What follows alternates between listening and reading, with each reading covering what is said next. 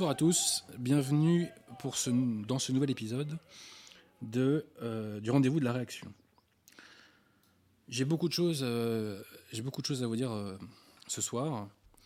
L'émission va être un peu solennelle et c'est peut-être la plus importante que j'ai eu à faire ou que j'ai à faire dans cette émission.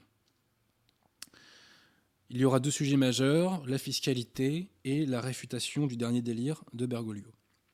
Mais avant d'en arriver là, les annonces habituelles. Car nous sommes là pour réagréger la qualité française, nous faisons un travail d'équipe, on a besoin de toutes les bonnes âmes, de toutes les bonnes volontés. Donc il faut serrer les coudes et il faut euh, bah, s'entraider. Alors tout d'abord, si vous êtes francilien, n'hésitez pas à aller faire un petit tour à la librairie française, 5 rue Auguste Bartholdi, métro duplex ou la mode Piquet. C'est la meilleure librairie de Paris. Euh, c'est celle qui a la meilleure ligne, si je puis m'exprimer ainsi. L'offre est diverse et variée. Euh, donc n'hésitez pas, vraiment. Euh, c'est un lieu de convivialité française. Donc, si vous avez un bon bouquin à acheter, eh bien, ma foi, allez faire un petit tour. Ensuite, autre publicité pour nos amis du collectif Saint-Robert Bellarmin. Le lien est en description. Le collectif Saint-Robert Bellarmin euh, a fait un excellent ouvrage il y a presque deux ans maintenant, qui s'appelle 60 ans de religion conciliaire, voilà, qui est un ouvrage très clair sur la passion de l'Église. Et par ailleurs, le collectif Saint-Robert Bellarmin a une, activité euh, d'éditeur, hein, tout simplement.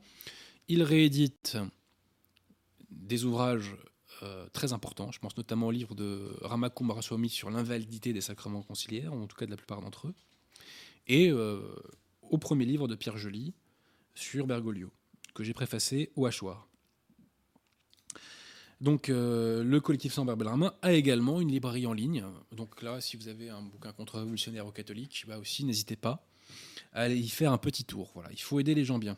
Et il n'y en a pas tant que ça dans ces milieux euh, pseudo-patriotes, euh, pseudo-dissidents, pseudo-catholiques, dans lesquels, à titre personnel, je, considère, enfin je considère que je ne fais pas partie de, ces sphères-là. hein.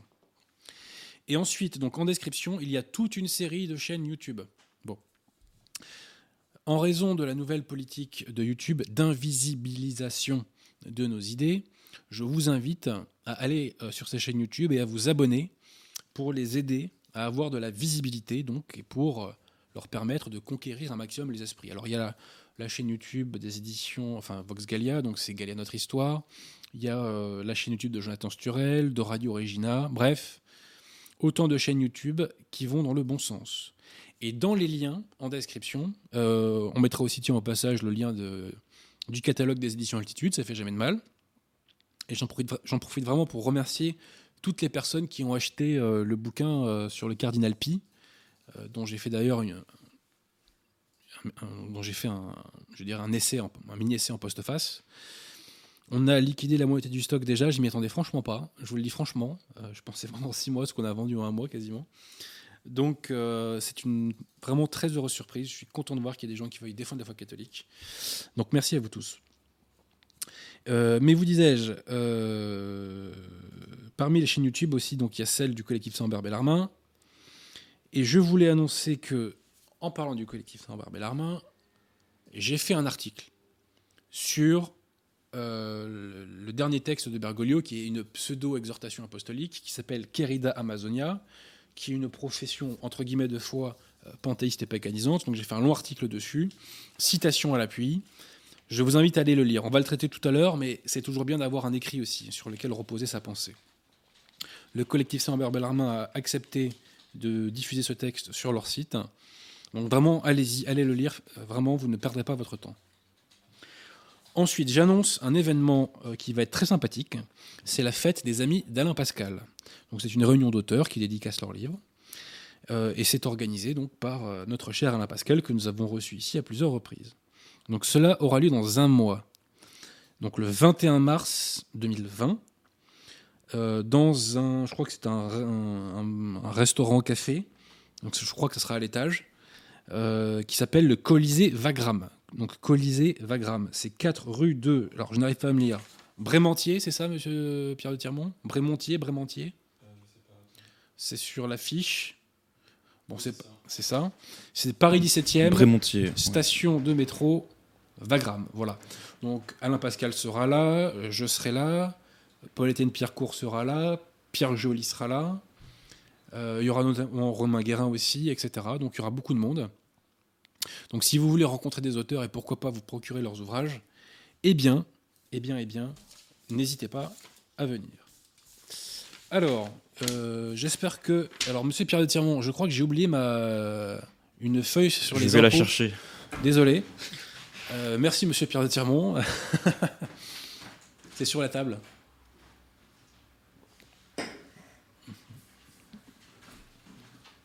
Merci. Monsieur Pierre de Tirmont est formidable. D'ailleurs, on l'appelle l'OVNI, hein, je vous l'ai dit.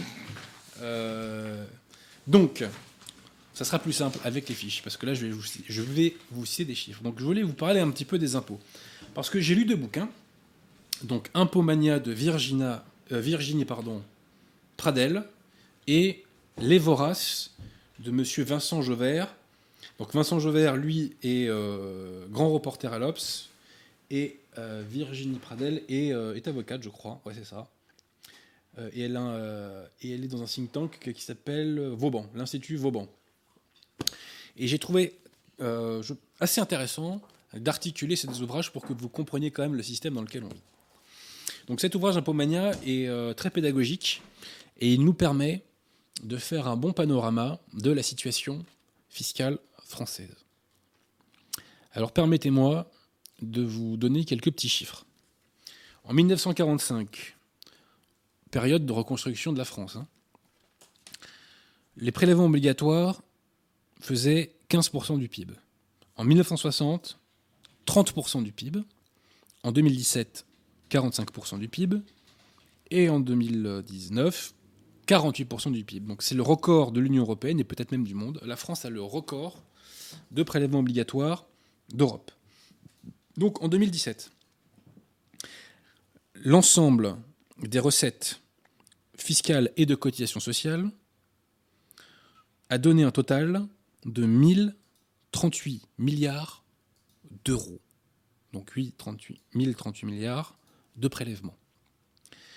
Ce chiffre se découpe en deux 653 milliards de taxes et impôts et 385 milliards de charges sociales. Donc si on prend le chiffre des taxes et impôts, c'est donc 653 milliards.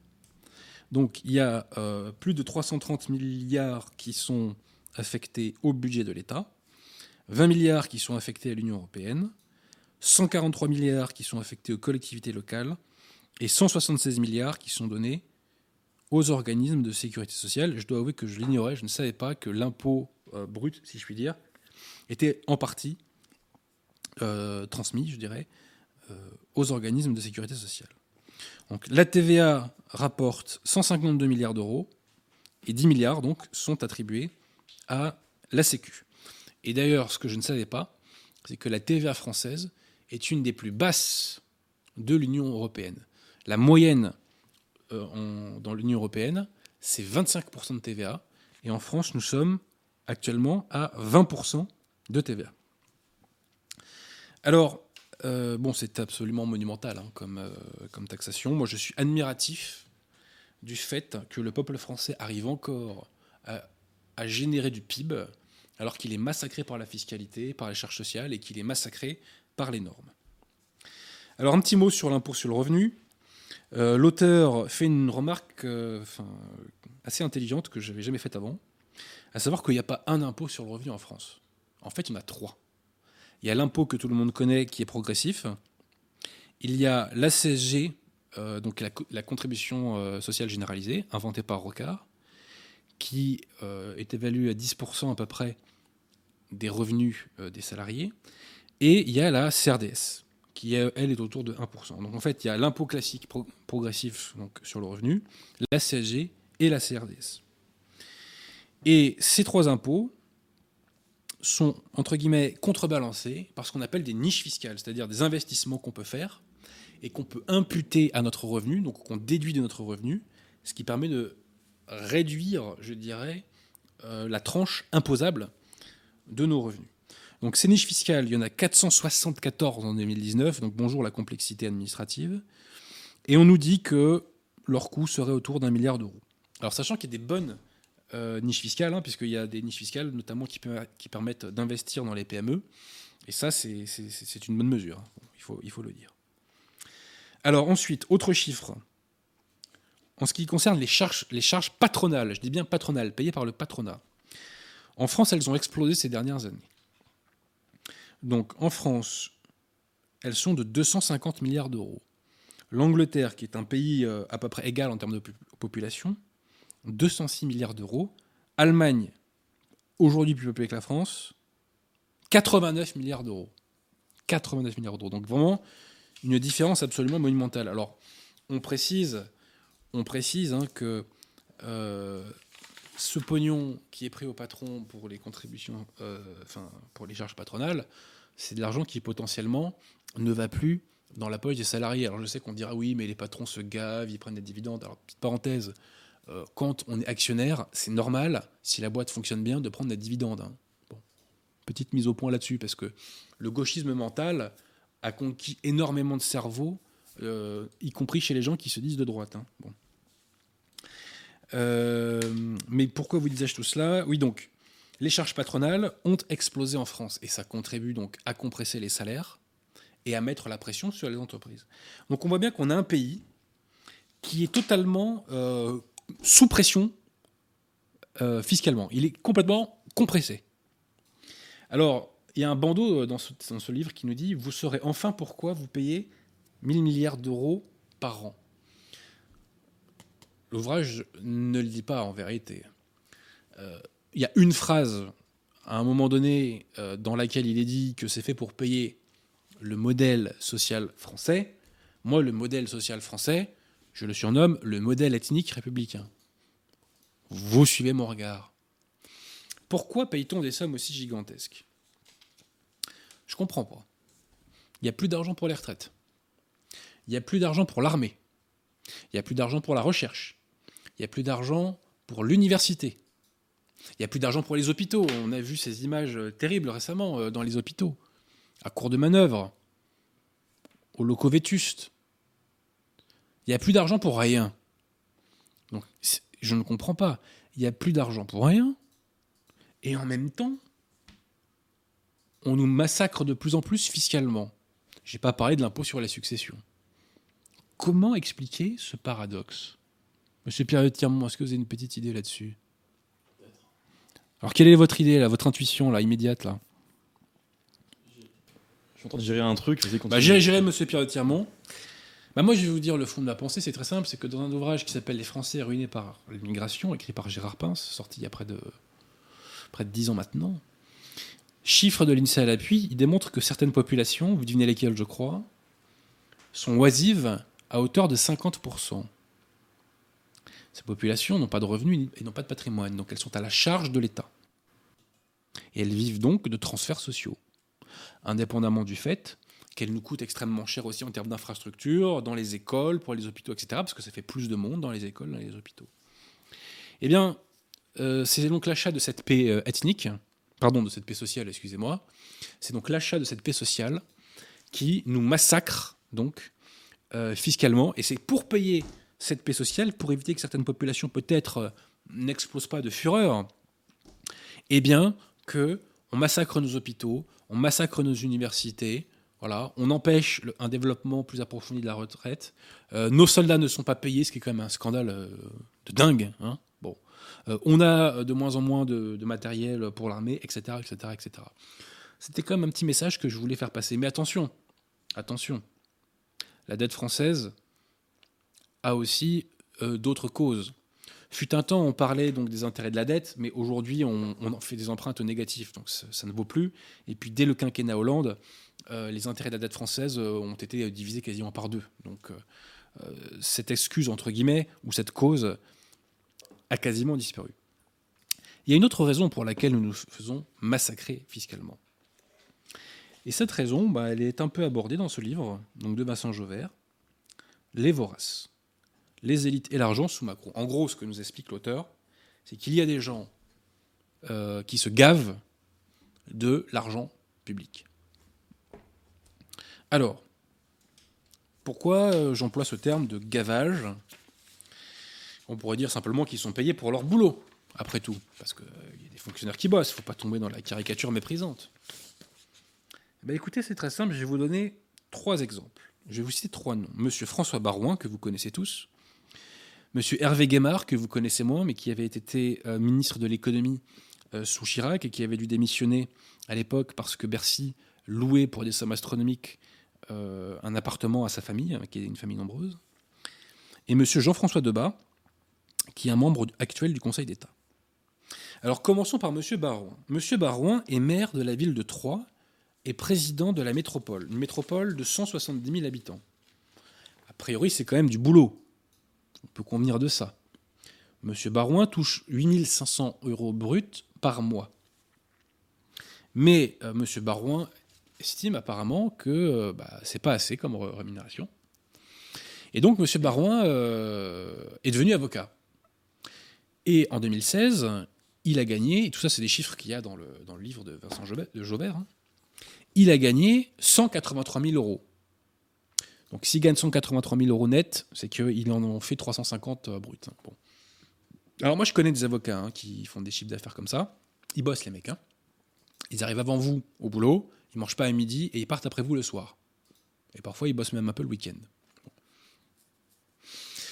Monsieur Baron apparemment a le temps de cumuler cette activité d'avocat avec ses activités de maire. Ce qui est quand même surprenant. Et ce qui est encore plus surprenant, c'est que M. Barouin a cumulé un troisième métier. M. Barouin est devenu conseiller extérieur de la banque Barclays, une banque angloise. Pas mal quand même, hein. trois métiers pour une seule personne, euh, et des métiers sérieux en plus. Hein.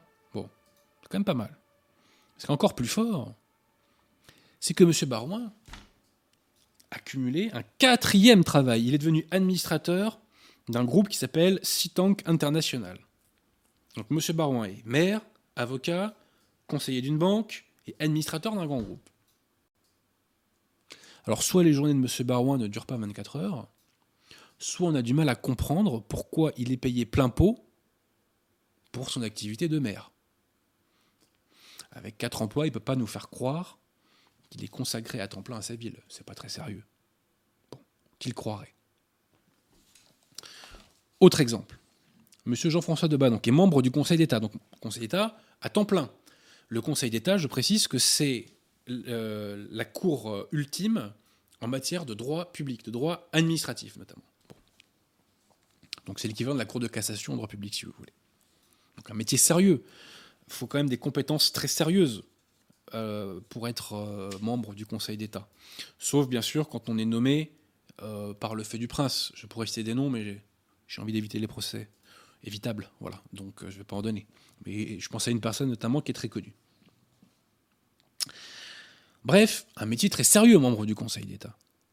Eh bien, Monsieur Jean-François Debat, en plus d'être membre du Conseil d'État, donc juriste de qualité, hein, est maire de Bourg-en-Bresse, ville de 40 000 habitants. Et en plus de cela, Monsieur Jean-François Debat a le temps d'être président de la communauté de l'agglomération de Bourg-en-Bresse. Pas mal Trois postes. Et à l'instar de M. Baron, il y a un quatrième poste. M. Jean-François Debat est vice-président de la région Rhône-Alpes. Alors, je pensais qu'être membre du Conseil d'État, donc magistrat, quoi, hein, en quelque sorte, eh bien, c'était un, métier à temps plein. Parce que M. Jean-François Debat est payé à temps plein au Conseil d'État, bien entendu. Hein. Donc, si c'est un métier à temps plein, comment fait l'intéressé pour faire quatre travaux en même temps? Quatre emplois en même temps. Quatre travaux. Comment fait-il? Je suis fasciné par ces gens-là qui ont peut-être un don d'ubiquité, je ne sais pas. Alors le petit dernier que j'aime beaucoup, Monsieur Hervé Guémard. Alors, avant de vous parler du cas Guémard, il faut que vous compreniez une chose. Lorsqu'un haut fonctionnaire est élu à l'Assemblée, eh bien, il est mis en détachement. Et en détachement, euh, il, faut, il faut savoir que euh, sa carrière et ses droits à la retraite continuent de progresser. Voilà, donc il y a une amélioration de leur qualification, si je puis dire. De leur classification, comme on dit dans mon métier.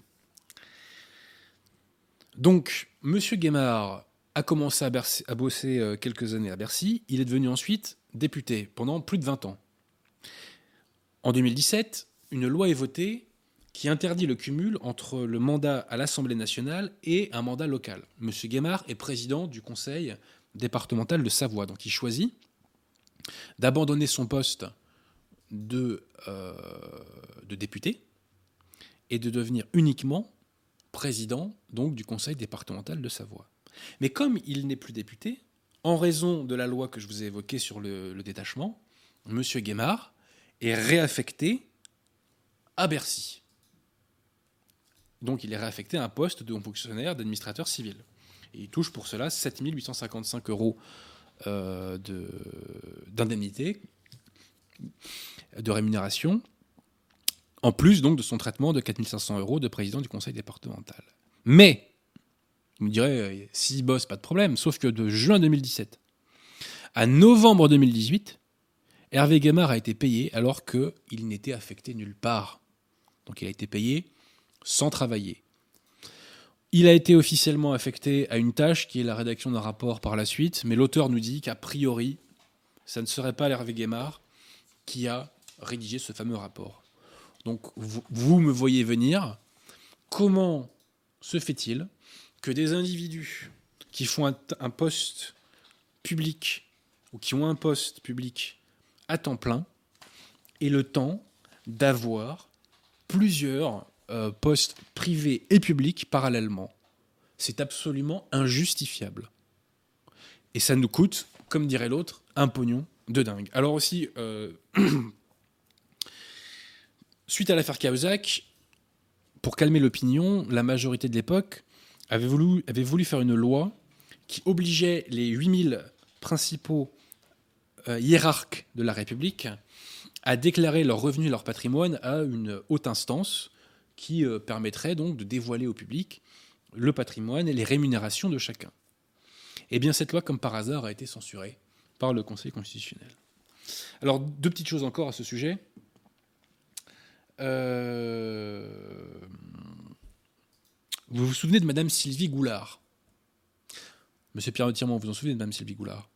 Ministre des Armées euh, suite à l'élection de Macron, mais qui a dû démissionner de son poste parce que il y a eu l'affaire des emplois, euh, euh, enfin des affaires des, des, assistants parlementaires avec le MoDem. Donc, Madame de Sarnez, Bayrou et Goulard ont dû démissionner de leur poste de gouvernement à l'époque. Bon. Ensuite, Madame Goulard a fait parler d'elle parce que euh, Macron a essayé de la recaser à la Commission européenne, mais elle a été recalée par, euh, par les députés européens. Mais, suite à la démission de, de Madame Goulard de son poste de ministre, Macron l'a recasée et a fait d'elle la euh, sous-gouverneure de la Banque de France, avec une rémunération de 210 000 euros euh, par an. Bon, c'est un haut poste, pourquoi pas. Sauf qu'en plus de ces 210 000 euros par, euh, par an, je lis, je lis, je lis, que je me trompe pas de page, pardonnez-moi.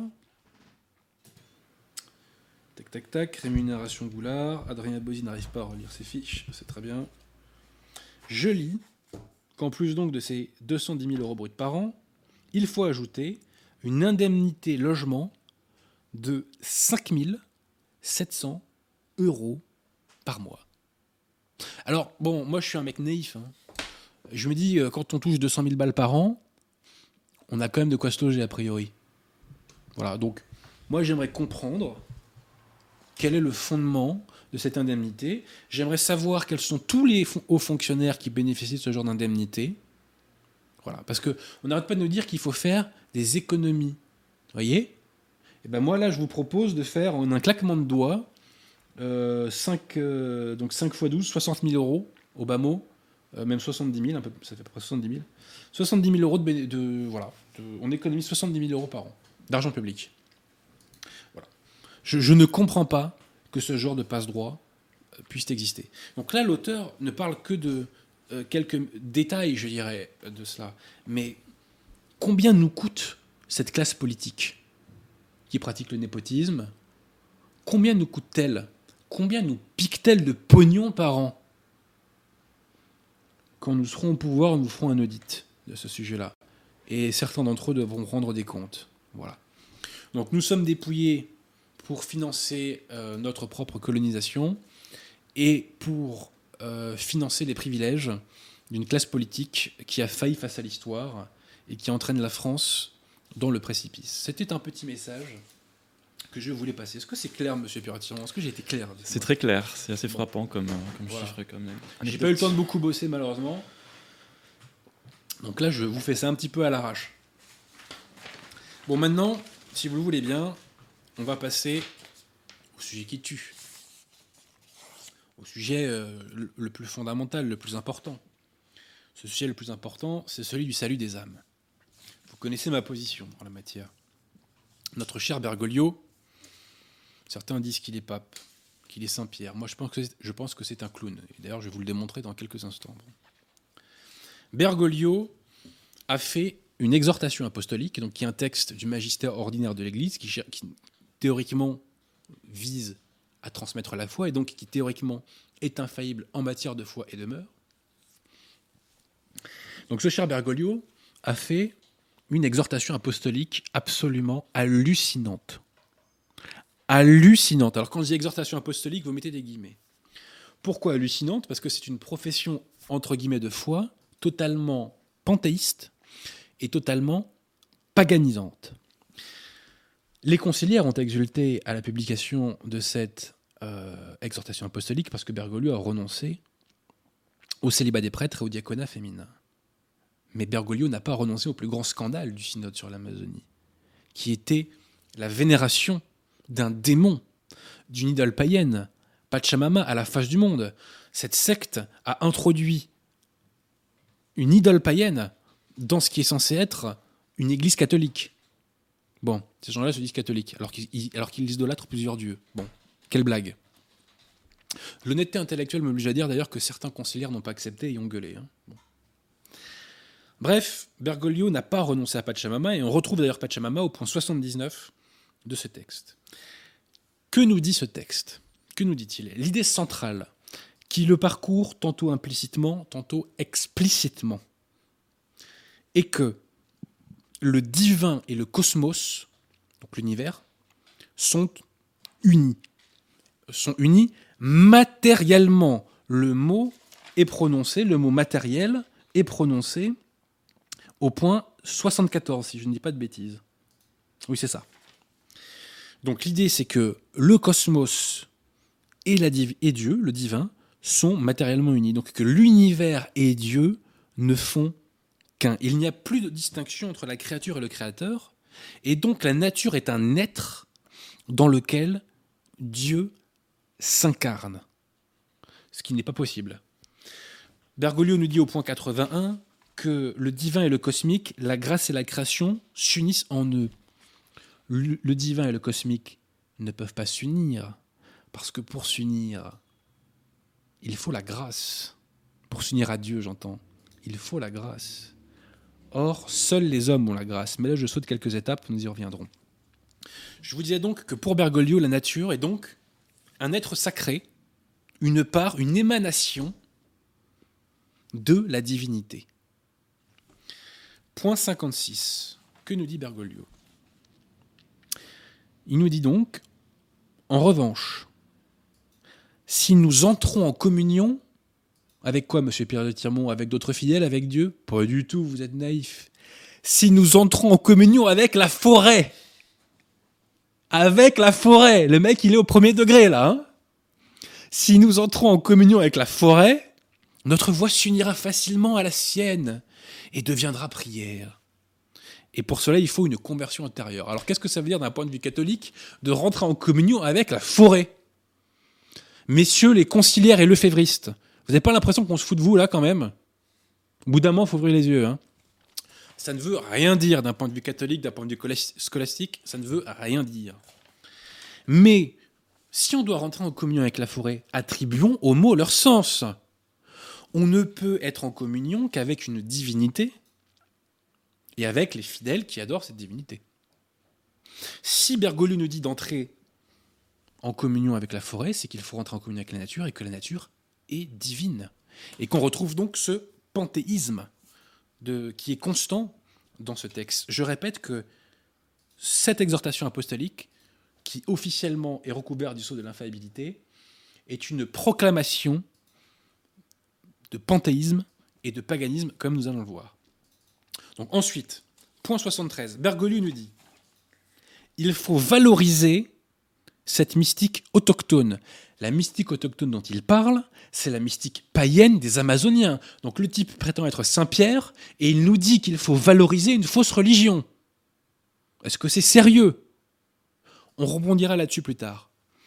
Bergoglio nous dit donc il faut valoriser cette mystique autochtone qui est, un peu plus loin, je cite, une mystique d'admiration sacrée devant la nature. Mais si notre admiration la nature doit être sacrée, donc divine, c'est que la nature, encore une fois, est divine. Il y a une cohérence absolue tout le long de ce texte. Et Bergoglio va être encore plus explicite. Bergoglio, point 74, le point qui suit. Donc d'abord, Bergoglio va citer Laudato Si. Et quand on évoque cette exhortation apostolique, il faut avoir Laudato Si en arrière-plan. Parce que dans Laudato Si, il y a une hérésie monumentale dans laquelle Bergoglio dit que le Christ s'est uni quand il s'est incarné, que le Christ s'est uni à la Terre, à la planète Terre. Voilà. Et comme certains conciliaires tentent de le dire, c'est pas une métaphore pour dire les hommes. D'ailleurs, c'est pas aux hommes qui s'unissent, c'est à la nature humaine plus précisément, ce qui n'est pas pareil. Bon. Dans Laudato Si, il nous a dit que Bergoglio s'est uni à la terre.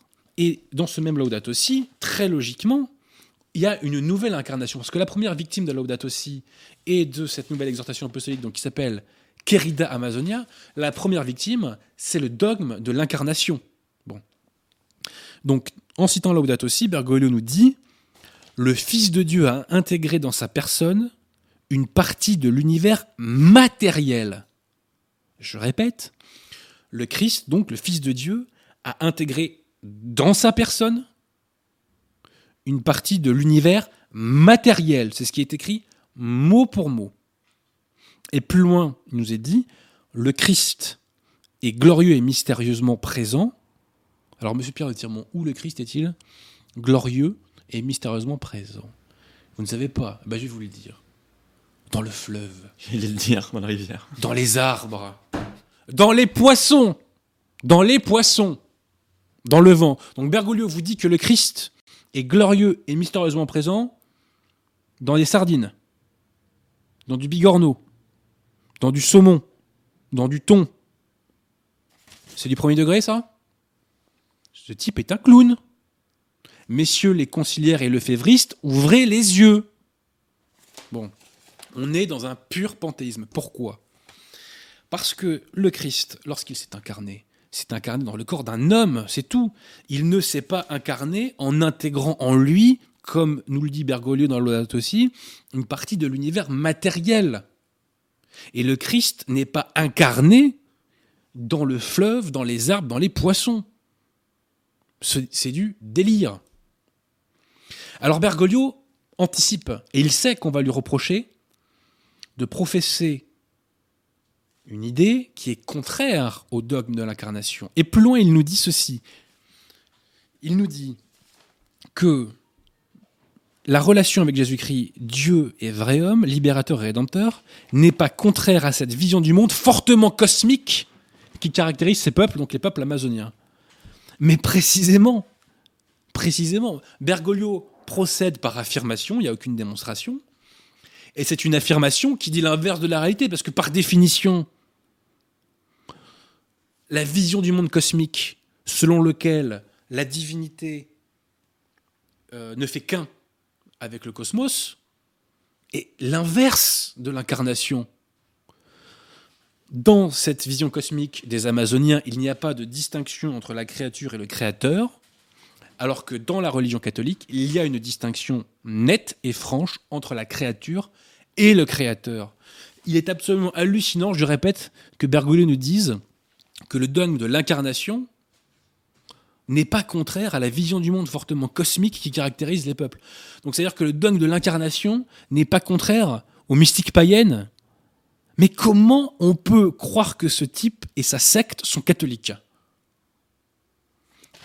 C'est explicite, c'est parfaitement clair, il suffit de lire pour comprendre. Bref, Première partie de cette exhortation apostolique, c'est un panthéisme.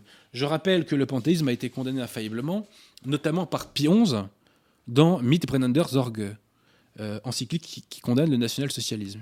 Pie XI nous dit Quiconque identifie dans une, confusion, panthéistique Dieu et l'univers, plus loin, n'est pas de ceux qui croient en Dieu. Donc dans, Laudato aussi, ou plutôt je vais vous dire ça, comme ça. Pion nous dit il ne faut pas faire de confusion entre Dieu et l'univers. Et dans Laudato si Bergoglio écrit le Fils de Dieu a intégré dans sa personne une partie de l'univers matériel. Non mais c'est extraordinaire quand même. C'est extraordinaire quand même. Vous voyez pas, messieurs les conciliaires et le févristes, que c'est totalement incompatible? Que l'affirmation de Pie infaillible, est totalement incompatible avec l'enseignement de Bergoglio? Vous le voyez vraiment pas? Je poursuis. Alors Bergoglio nous dit que l'Amazonie est un lieu théologique, ce qui ne veut rien dire hein, d'ailleurs, hein. mais on en déduit que c'est une sorte de, lieu- de lieu de culte ou de lieu adoré. Bah oui, puisque si la nature est divine, l'Amazonie fait partie des natures, et puis en plus, si, nous dit-il, le Christ est dans les poissons, dans les asticots et je ne sais où, alors effectivement, il faut adorer l'Amazonie. hein. On apprend qu'il faut être uni à l'Amazonie, que la- l'Amazonie serait notre mère. Est-ce que vous savez, M. Pierre Tirmont, que l'Amazonie était votre mère? Je savais pas. Moi non plus, je ne le savais pas. oui. Bref, dans la deuxième partie de l'encyclique, ou plutôt deuxième grand pilier de cette encyclique, c'est le nouveau rapport entre la secte conciliaire et les fausses religions. Alors, Vatican II nous enseignait, entre guillemets, qu'il y avait du bon, il y avait du bon dans les mauvaises, dans les, euh, euh, fausses religions. Mais euh, le magistère de l'Église enseigne que toute erreur contient une part de vérité qui sert à soutenir cette erreur.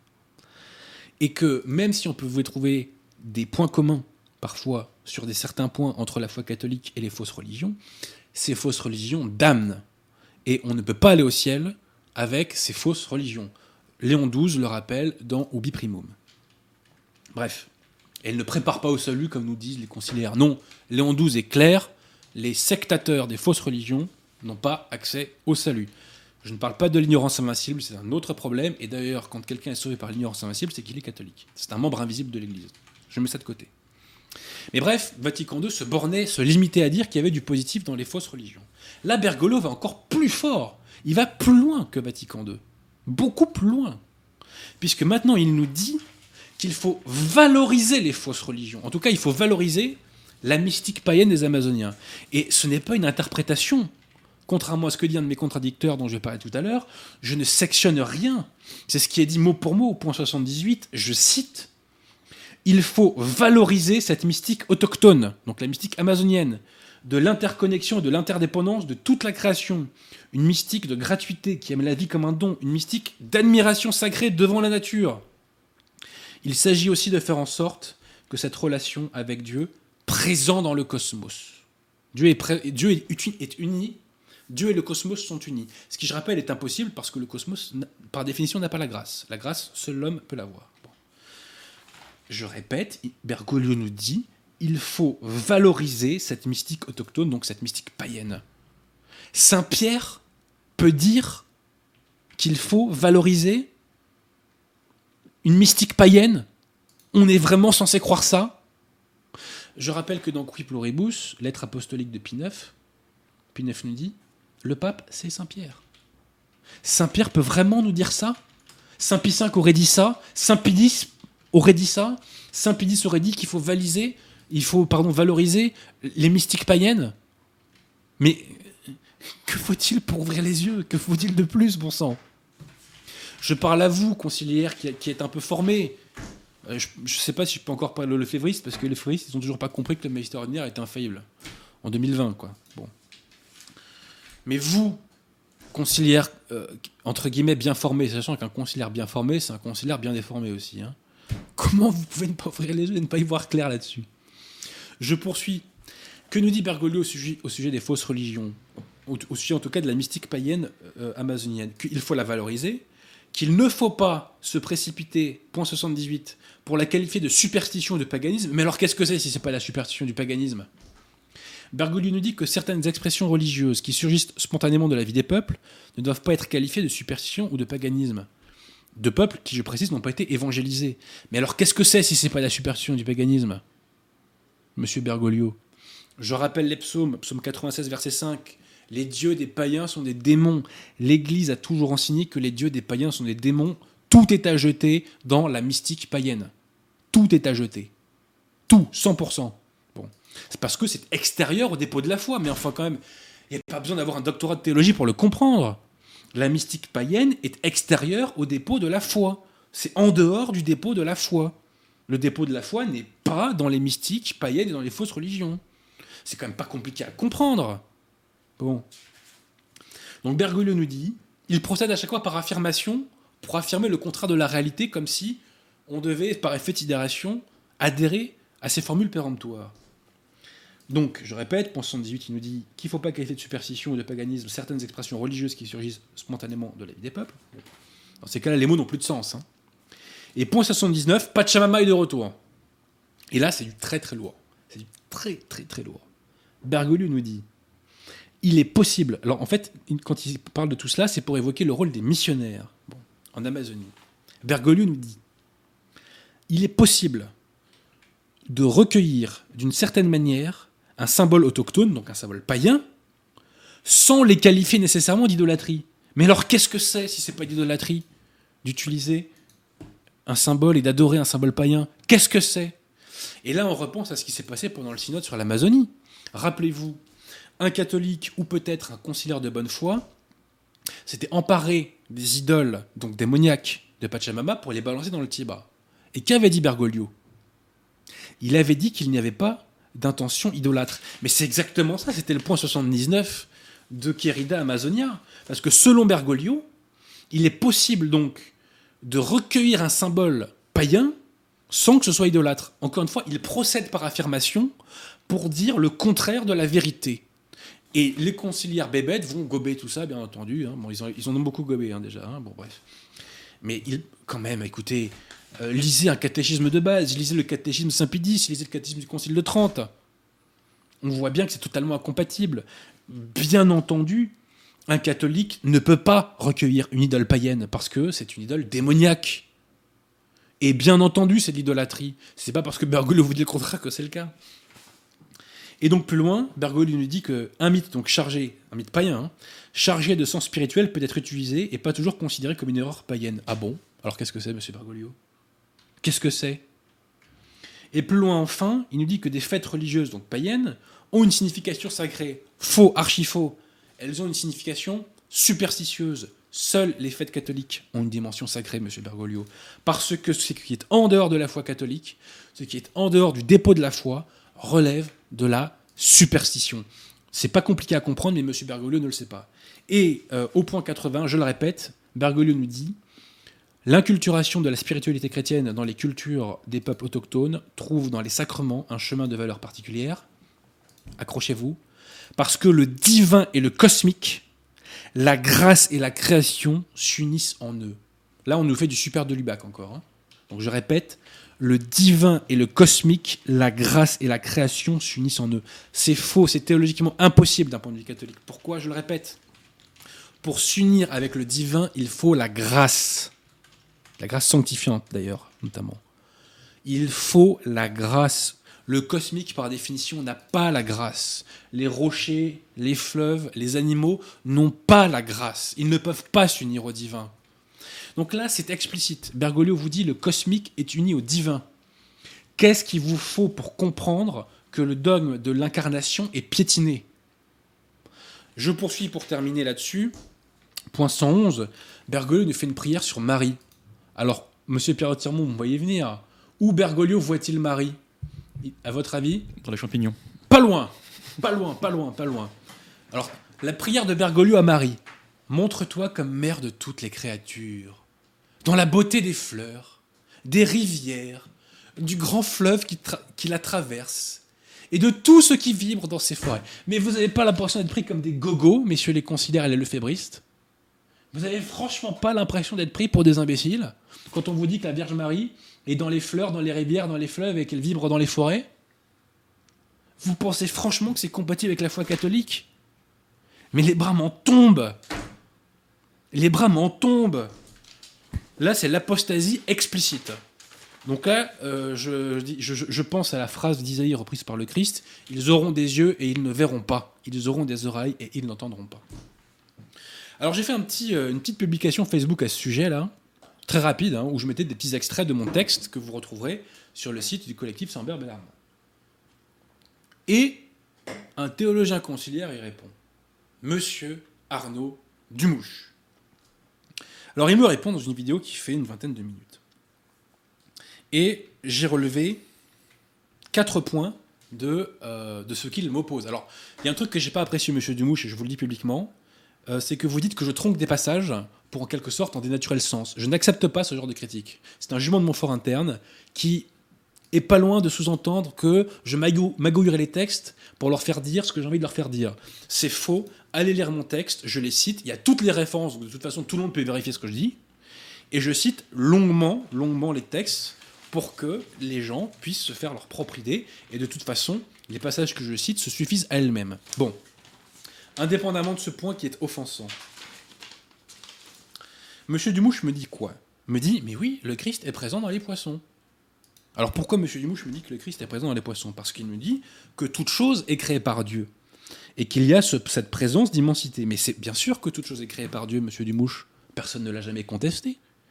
Mais Dieu donne l'être aux choses, mais il les donne de façon à ce que ces choses soient distinctes de sa nature, à ce qu'elles soient séparées de lui et de sa nature. Ces choses qui sont créées par Dieu, les poissons, les fleuves, les arbres, ne sont pas incorporées à la nature de Dieu. Dieu ne s'incarne pas dedans. Le cosmos, n'en déplaise à Bergoglio, n'est pas uni à Dieu. Donc vous confondez deux choses, monsieur Dumouche. Vous confondez le panthéisme, qui est l'amalgame l'absence de distinction entre la créature et le créateur, et le fait que Dieu a créé toute chose. Ce sont deux choses différentes.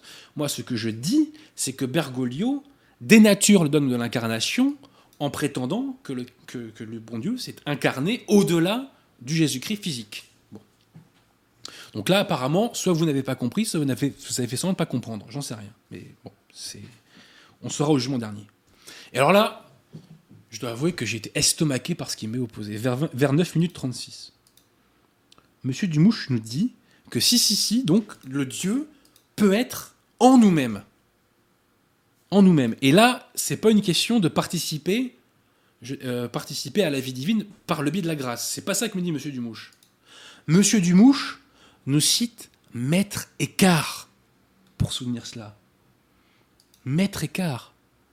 Maître Écart, qui est mort catholique parce qu'il a répudié ses enseignements. Maître Écart, monsieur Dumouche, vous nous dites dans votre vidéo qu'il a été condamné, ou plutôt critiqué, par des théologiens thomistes. Monsieur Dumouche, Maître Écart n'a pas seulement été critiqué par des théologiens thomistes. Maître Écart, ou plutôt ses, euh, ses propositions, ses enseignements, ont été infailliblement condamnés par le magistère de l'Église, par le pape Jean XXII, dans sa bulle In Agro Dominico du 27 mars 1329. Alors pour quelles propositions, notamment, monsieur, enfin, quelles propositions de Maître Écart ont été condamnées?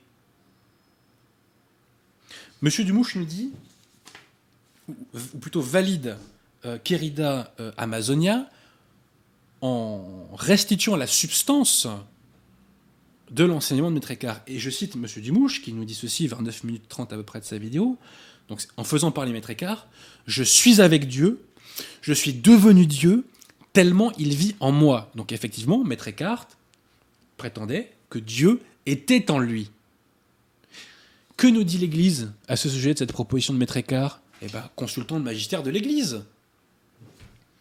In Agro Dominico, 27 mars 1329, proposition 10. Donc, Maître Écart nous dit. euh. Alors, il nous dit. Donc, c'est Maître Écart qui parle. hein. Je suis changé en lui, en parlant du Christ, en parlant de Dieu.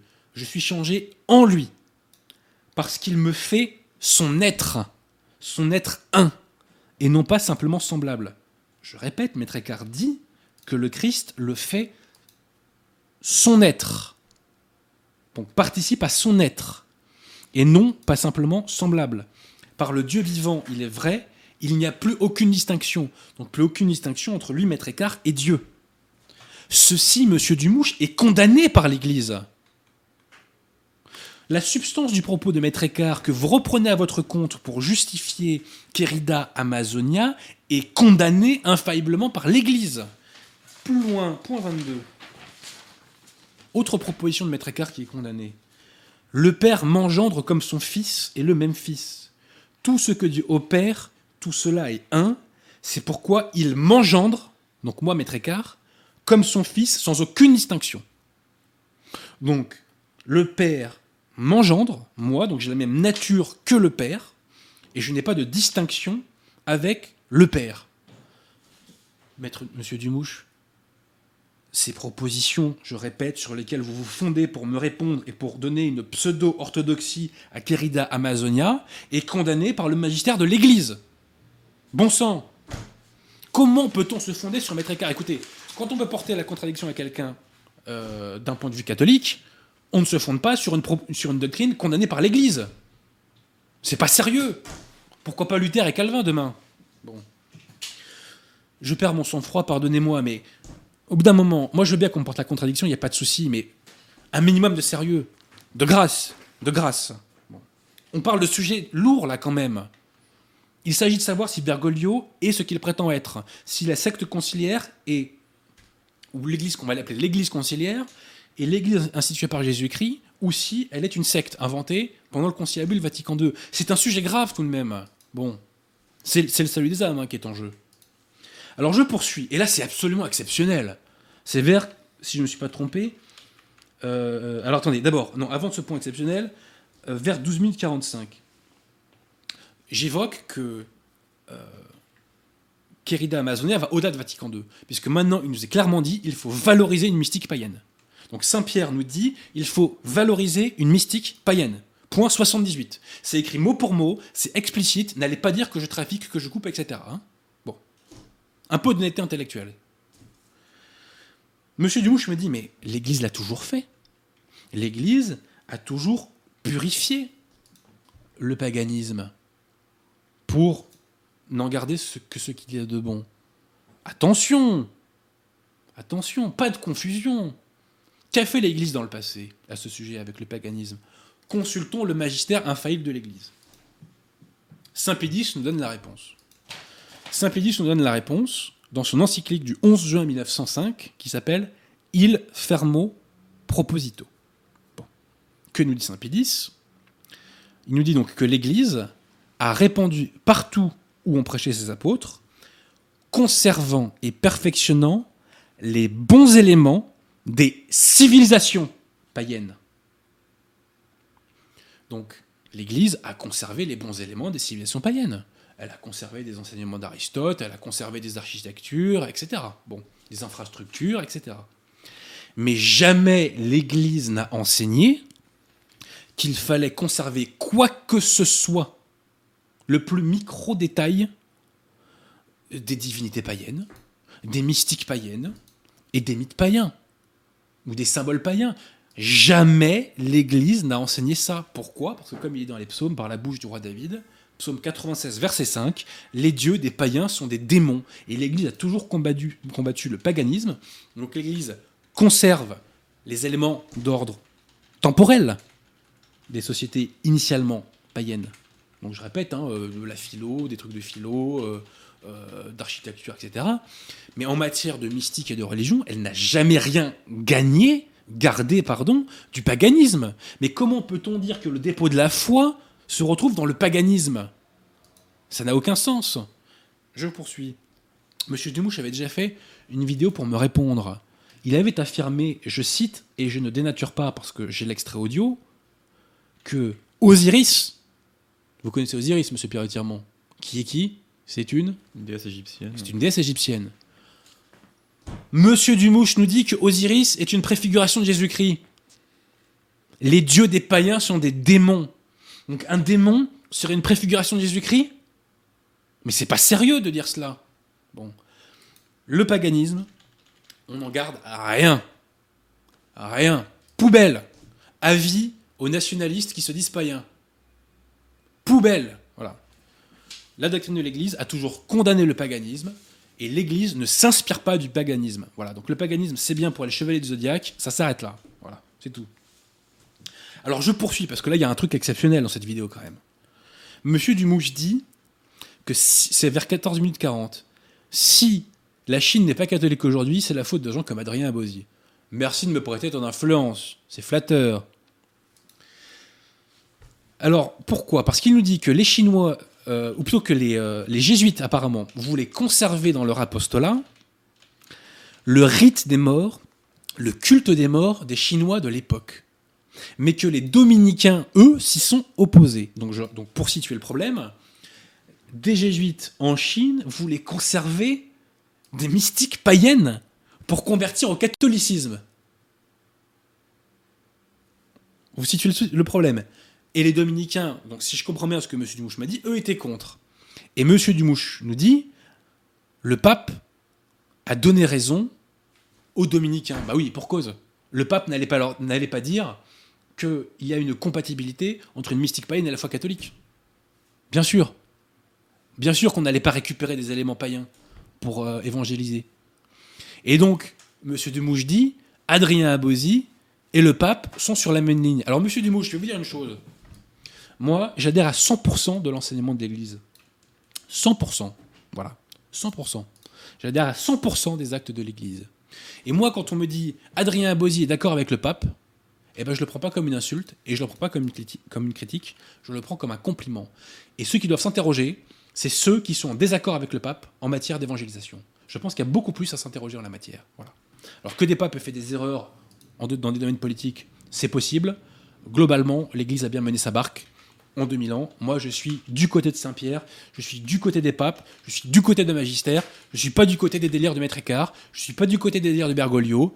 Le cosmos et le divin ne sont pas unis. Ils ne peuvent pas être unis parce que pour être unis à Dieu, il faut la grâce sanctifiante. Je le répète. Voilà.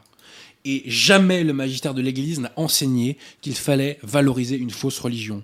Bergoglio, une fois encore, s'est démasqué. Il s'était déjà démasqué avec Amoris Laetitia qui autorise les relations sexuelles en mariage qui, selon l'intéressé, dans certains cas, ne peuvent plus être des péchés mortels. LOL. MDR.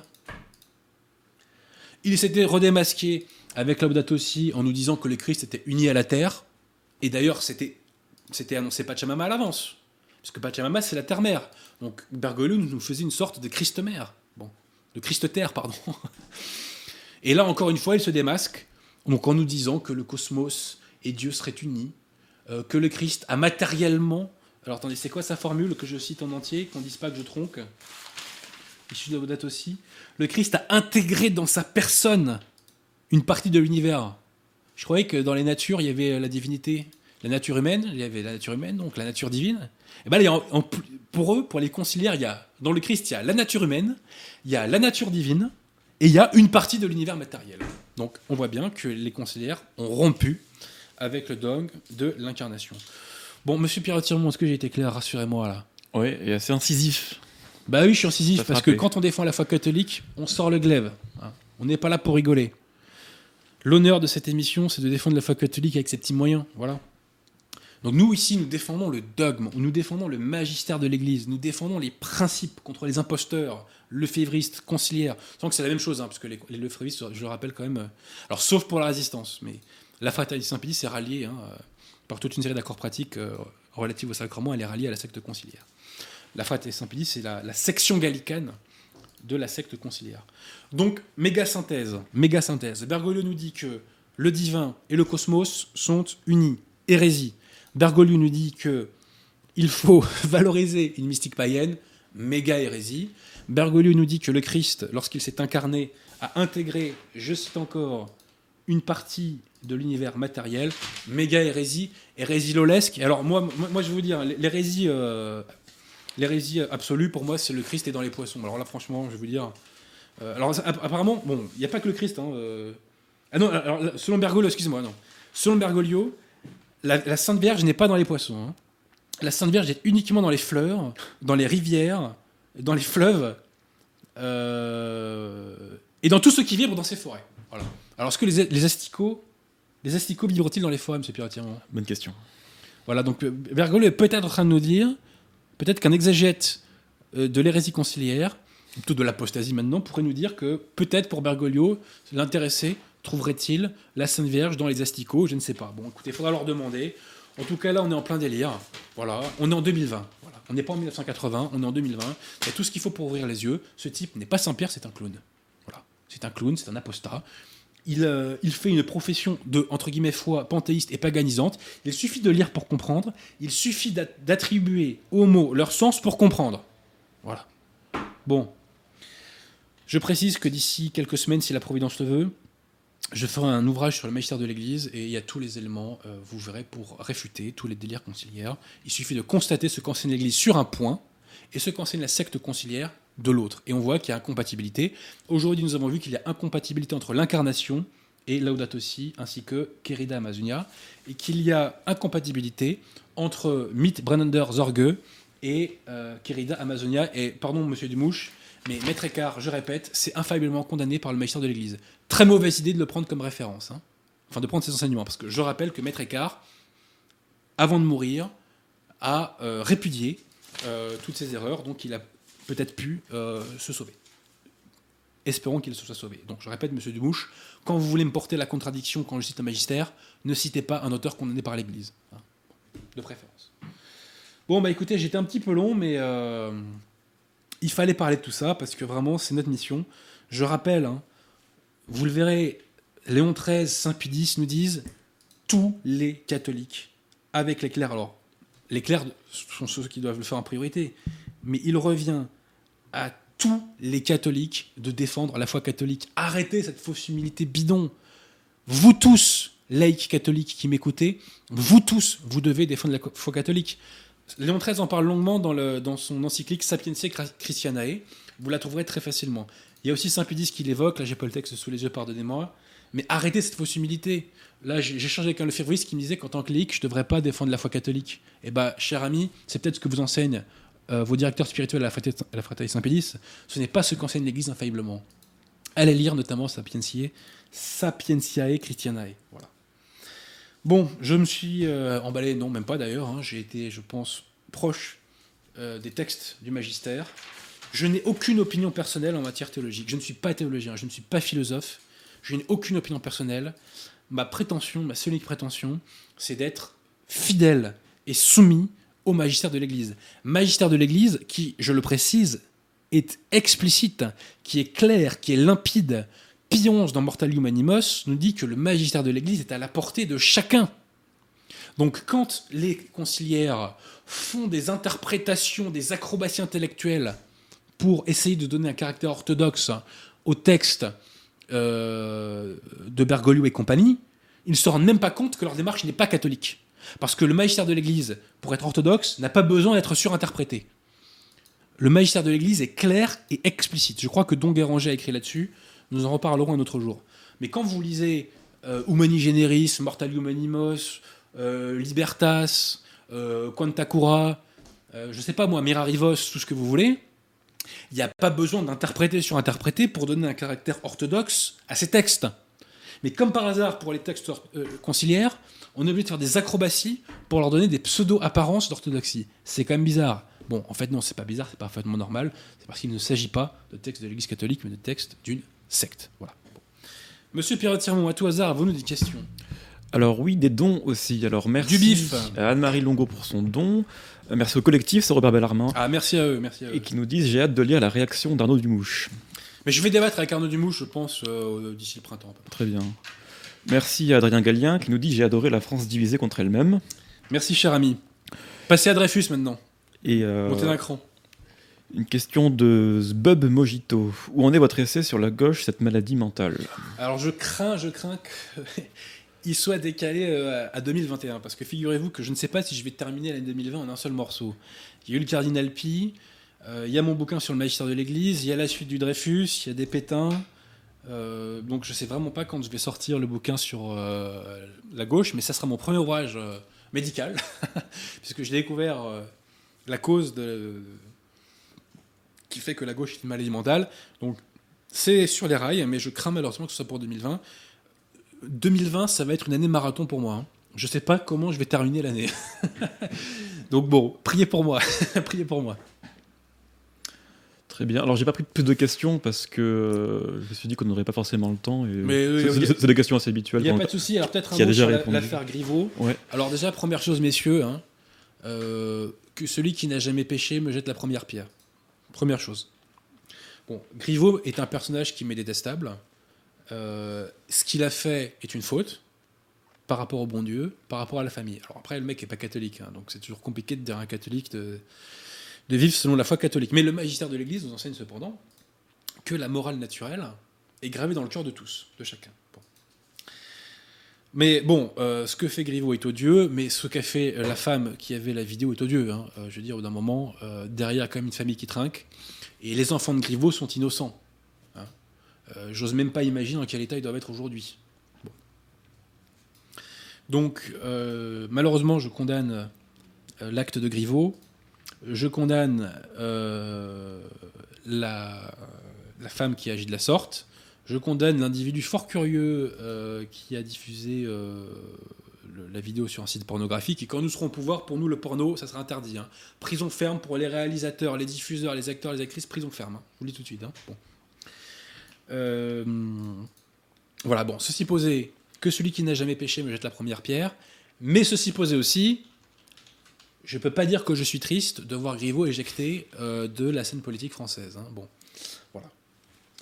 Alors, est-ce qu'il y a d'autres questions à tout hasard, monsieur Pierre Tirmont Les dons amènent les dons. Merci au comte de Monténégro pour son don. Du bif, du bif, allons-y. Merci à Larioste pour son don, qui nous dit du bif pour tout le taf effectué. Effectué, Et effectivement. il lâche combien l'intéressé? Ah, c'est une dizaine d'euros à chaque fois, c'est Euh, déjà bien. beaucoup. C'est déjà beaucoup. Merci à vous. Merci à vous tous. On ne dit Et- pas d'amour et d'eau fraîche. Une question du comte de Monténégro. Du Monténégro. Euh, que pensez-vous de la TVA et de son taux principal à 20% Alors, on ne peut pas considérer la TVA indépendamment des autres impôts. Quelles sont les réformes fiscales prioritaires à faire en France aujourd'hui? Première réforme prioritaire à faire, arrêter avec la folie de la progressivité sur l'impôt sur le revenu. L'impôt sur le revenu est une abomination. Une abomination qui démoralise le peuple français. Il faut mettre un taux, par exemple à 20%, on met un taux à 20% et plus de progressivité. Et grâce à ce taux dit proportionnel, nous pourrons peut-être euh, supprimer un grand nombre de niches fiscales, ce qui nous rapportera euh, des sous. Donc ça, c'est une façon d'optimiser l'impôt sur le revenu. Autre chose à faire impérativement, abolir l'ISF sur l'immobilier. C'est une folie qui détruit les familles et qui détruit les patrimoines des familles. Je vais vous dire une chose, moi je ne paye pas l'ISF à titre personnel, et personne dans ma famille ne paye l'ISF. Bon, les abosines ne payent pas l'ISF. Alors je je plaide pas pour ma boutique et pour mon portefeuille quand je dis ça. Mais il faut préserver le patrimoine des Français. Le patrimoine des Français n'a pas vocation à être liquidé pour être racheté par des Hollandais, des Anglais ou des Qataris ou des Chinois. Moi, je veux que le patrimoine des Français reste dans les mains des familles françaises. La fiscalité doit être faite pour pérenniser les familles françaises. Donc l'ISF a été aboli pour euh, tout ce qui est valeur mobilière, c'est très bien. Maintenant, il doit être aboli pour ce qui reste donc en matière euh, immobilière. Voilà. Euh, et si on fait ça, on va fortement limiter l'exode fiscal. Et au-delà de ça, on permettra euh, aux familles françaises bah, de rester davantage unies dans le patrimoine que leurs ancêtres leur ont légué. Et d'ailleurs, à ce sujet, autre réforme fiscale à faire, eh bien, euh, il faut euh, abolir les droits de succession. Moi, je vais vous dire, je ne comprends même pas comment les droits de succession peuvent exister. Je ne comprends même pas. Il est normal qu'un individu puisse hériter euh, des biens de ses parents. Il est anormal qu'un individu soit parfois contraint de liquider le patrimoine de ses parents parce qu'il n'a pas les moyens de payer leur succession. Mais enfin, dans quel monde vit-on? Il y a une volonté de la part de euh, l'État républicain de détruire les patrimoines, parce que détruire les patrimoines, c'est détruire des fois les familles. Et la famille est l'un des pires ennemis du système. hein. L'un des pires ennemis du système. Alors, ceci posé, le jour où nous aurons fait la remigration, nous aurons de tels gains budgétaires, ou le manque à gagner, entre guillemets, ou plutôt le, il y aura tellement de dépenses en moins à faire qu'on pourra se permettre de baisser absolument tous les impôts. hein. Tous les impôts. Mais s'il devait y avoir une réforme à faire là tout de suite maintenant de l'impôt, c'est pas sur la TVA, c'est sur l'impôt sur le revenu. et il faut liquider la progressivité, euh, la progressivité sur l'impôt sur le revenu. La progressivité n'est pas une mesure de justice sociale. La progressivité, c'est une mesure de démoralisation de la nation française. Moi, j'ai un de mes confrères il n'y a pas longtemps, un ami, qui m'a dit Je lève le pied. Je peux faire plus de pognon, je ne le fais pas parce que j'ai envie de faire prendre mon blé. Bah, c'est autant d'argent qui rentre en moins dans les caisses de l'État. Parce que nous, on est taxé surtout quand on est avocat, hein, dès qu'on avance d'un pas. hein. Donc voilà. L'impôt sur le revenu est une abomination dans sa version actuelle. Il doit être aboli et remplacé par un impôt sur le revenu proportionnel. Et à ce moment-là, on pourra peut-être retirer des niches fiscales. Je précise aussi un truc. hein, c'est que l'auteur euh, donc euh, Virginie Pradel nous dit que les études sur les fraudes fiscales sont très souvent surévaluées parce qu'elles sont faites par des euh, plus ou moins gauchistes, par des individus ou des organismes plus ou moins gauchisés, et qu'on introduit dans la fraude fiscale l'optimisation fiscale, alors que l'optimisation fiscale est parfaitement légale. Voilà. Hein, donc quand M. Filoche dit qu'il y a 150 milliards d'euros potentiel à prendre chaque année dans la fraude fiscale, ne l'écoutez pas. hein. ne l'écoutez pas. Il n'est pas à sa première caricature près, euh, notre cher Monsieur Filoche. Bah écoute, Monsieur Pierre de Tirmont, puisqu'il n'y a pas plus de questions, qu'est-ce qu'on fait? On va appeler Raphaël. Ouais. Si Raphaël est les- avec les nous. questions abondent maintenant qu'on les pose, donc si tu veux en répondre encore. à- Bah, on en prend une ou deux et après on appelle Raphaël. Alors, monsieur Indy Catalan, avez-vous lu le livre de Monseigneur de Lassus, La congénération antichrétienne? Bah, bien sûr, j'ai lu euh, le très bon livre, très bon livre. Il est gratuit sur le site Saint-Libert. Vous pouvez le lire gratuitement. Il y a quasiment tous les bouquins, ou enfin il y a une bonne partie des bouquins de Monseigneur de Lassus, gratuits en PDF sur le site Saint-Libert. Donc franchement, pas d'excuses. hein. Une question d'un certain Jonathan Sturel. Question pour Maître Abosi. Connaissez-vous l'écrivain Jules Verne? Écoutez, je sais pas, mais ce qui serait pas mal, c'est qu'on fasse une émission euh, sur Jules Verne un jour. euh, Très bonne idée, ça. euh, Peut-être que Jonathan Surel pourrait éventuellement. euh, voilà, je, je proposerai. ouais. Alors attendez quand même, attendez, il s'est passé un truc de dingue sur l'émission Jules Verne. Ouais. Re- revenons sérieux un instant. Nous sommes à euh, deux semaines de l'émission Jules Verne à peu près, enfin un peu moins puisqu'on l'avait fait un mercredi, et nous sommes que à, hu- à 8000 vues à peu près. Pourquoi? Parce que 48 heures après euh, la diffusion de la vidéo en direct, la vidéo était introuvable sur YouTube. C'est du jamais vu. Donc, la dynamique a été complètement cassée par une invisibilisation techniquement inexplicable et à l'heure actuelle inexpliquée de cette vidéo. Dieu merci, maintenant la vidéo est dispo. N'hésitez pas à aller la voir. Je crois franchement, euh, c'est Jonathan Sturel qui fait le- le- le- le- le- l'essentiel du boulot. Donc quand je dis ça, c'est, je ne me jette pas de fleurs, je les jette à lui. Je pense que c'est une émission vraiment euh, intensément française, cette émission sur Jules Verne. Vraiment, euh, faites-moi plaisir.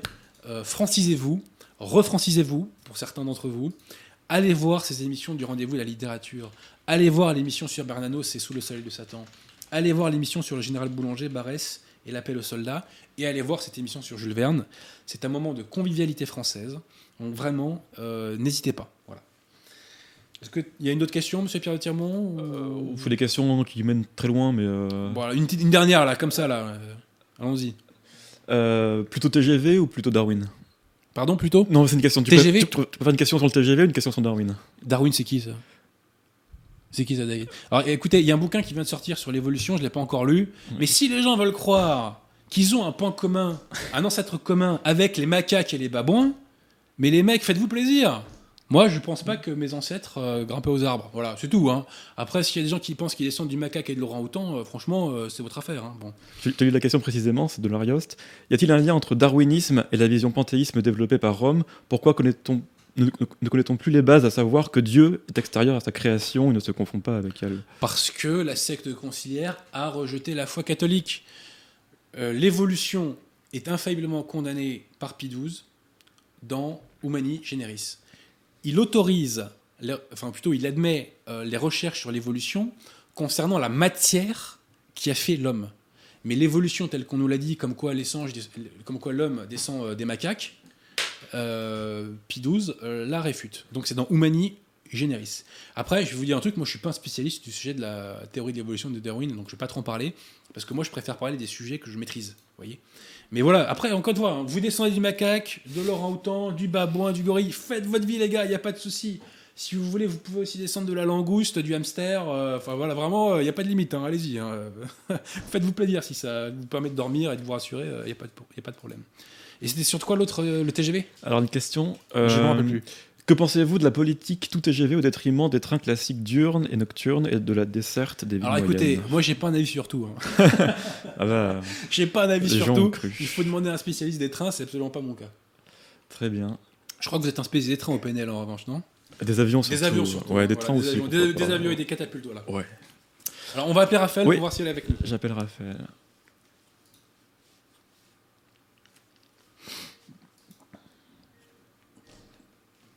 Tu me dis s'ils sont trop forts, je te baisserai. Non.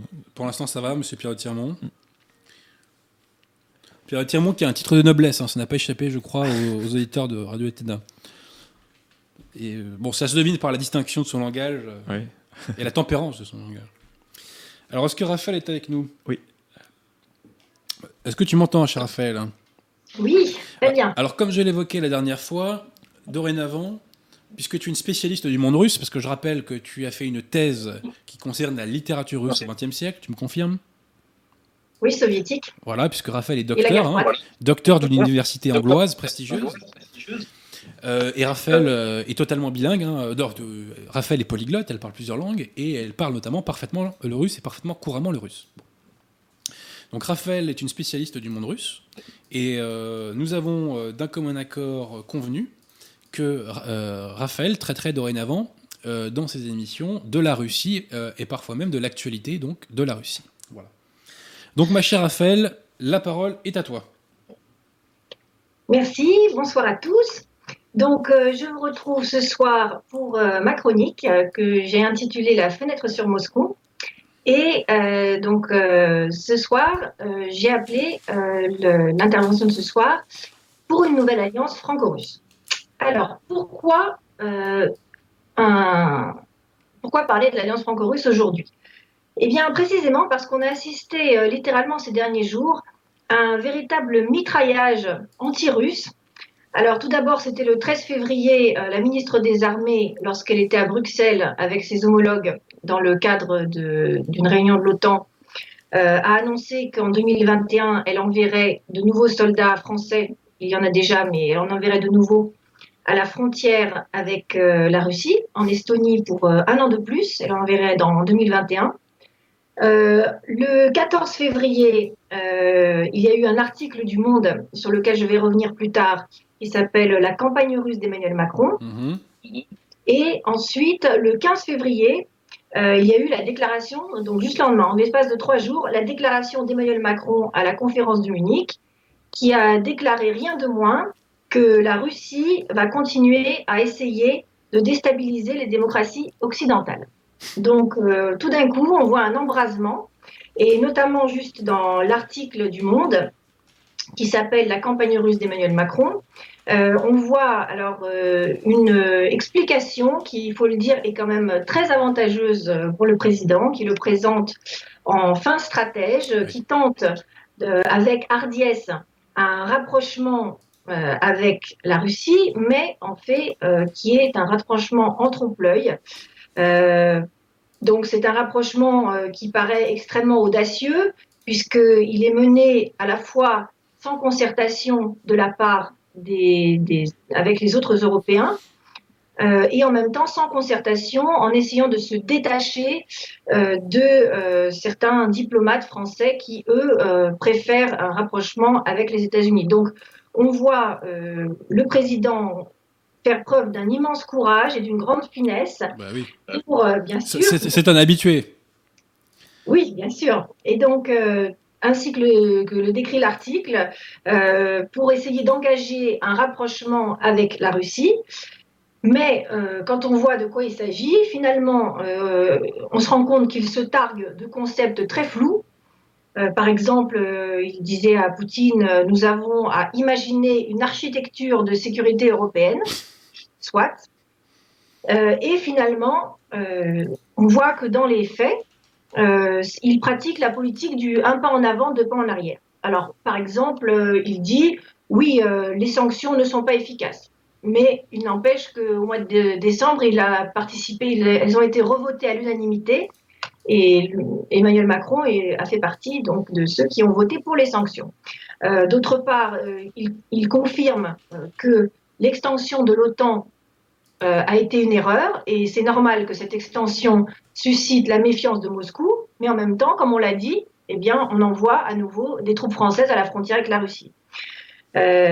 Également, dans le dialogue avec Poutine, qu'il avait reçu au Trianon juste après son élection, euh, d'un côté, il fait un geste en l'invitant, mais en même temps, dans le même discours où il était face à Poutine, il dénonçait le rôle subversif de Sputnik et de, de, de, Russia, Today, donc qui sont des, des, des télés russes, donc en montrant qu'il ne fait absolument pas confiance à la Russie.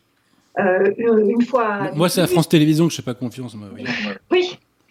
Et euh, d'autre part, euh, il, montre aussi que dans l'article que le rapprochement à la Russie, avec la Russie, est plutôt le résultat d'un certain isolement de la France, puisque le président a essuyé certaines désillusions avec le président Trump et se trouve face à une Allemagne qui est assez passive, qui ne montre pas beaucoup d'enthousiasme pour coopérer avec la France.